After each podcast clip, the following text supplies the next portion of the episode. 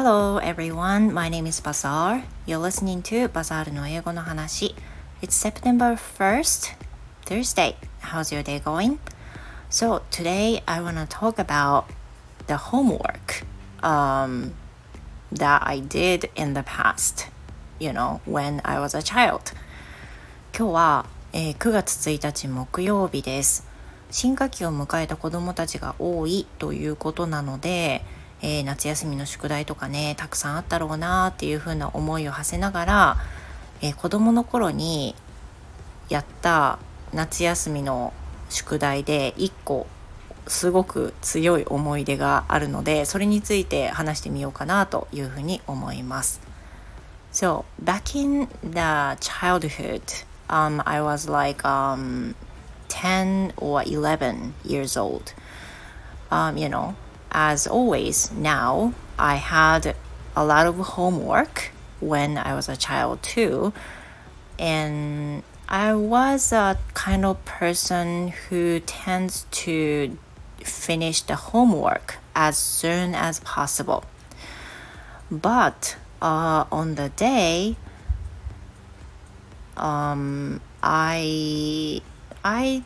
I did not remember exactly how it happened, but somehow I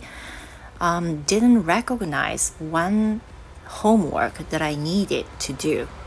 and that was making some uh, making some object using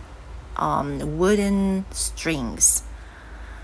で、えっ、ー、と夏休み の宿題といったら、まあ、多分子どもたちによって人によっていろんな仕上げ方のパターンがあると思うんです。人によってはギリギリまで取っておくタイプ。で人によっては、まあ、なんかいわゆる7月ぐらいまでには全部終わらせちゃおうって頑張るタイプ。で私は割とその前のあ前じゃないえっと後者の方で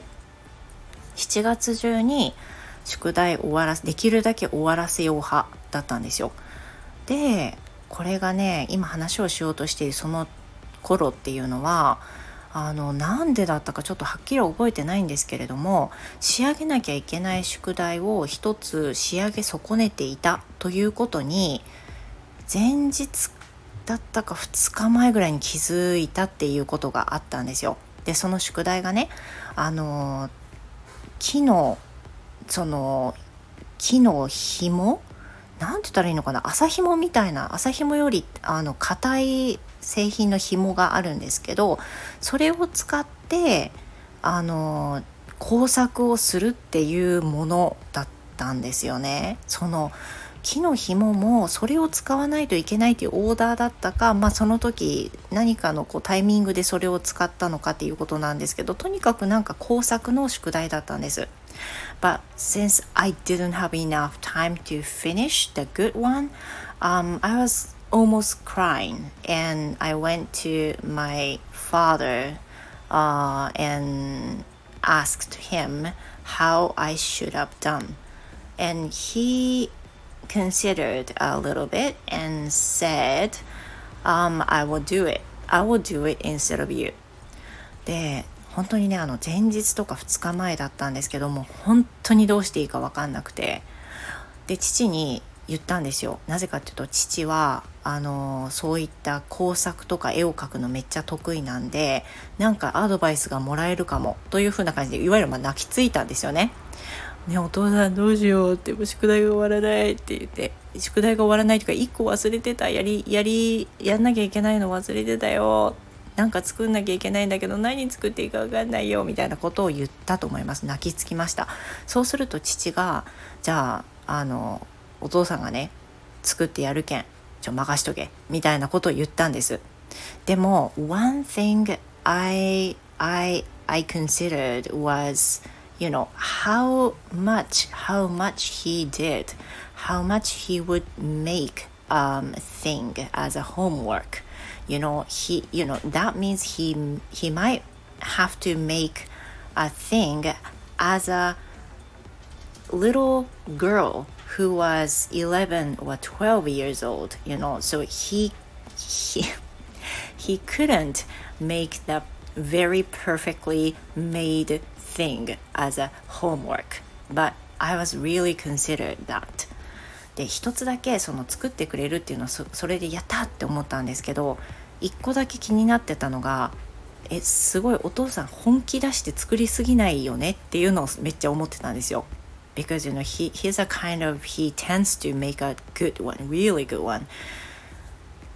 多分まあその得意だったのもあって手を抜けるかなっていうのはちょっと気になってたんです。だって宿題ってさ10歳11歳ぐらいの子供の宿題なんて、まあ、知れてるじゃないですかそんなに完璧に作れるわけないでしょ？そんな工作の。だから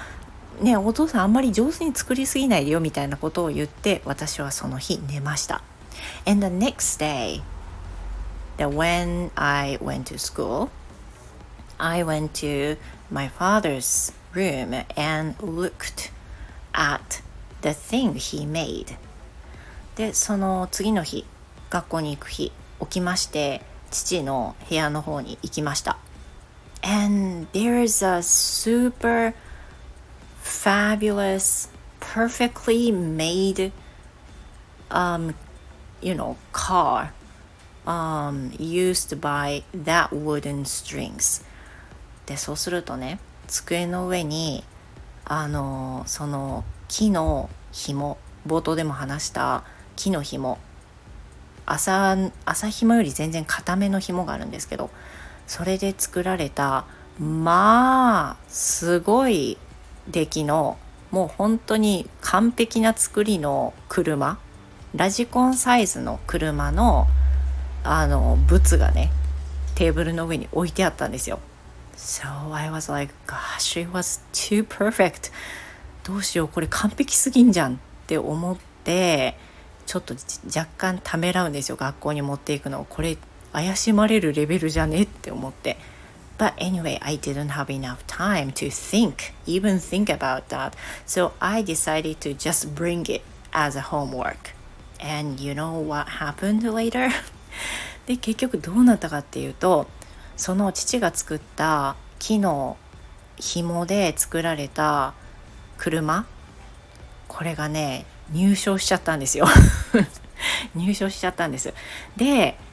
結果的に入賞して私は自分の作っていない作品をあの表彰されるために全校集会のところで、えー、登壇し賞状をもらい一生懸命作った父の作品は帰ってこないということになったわけです。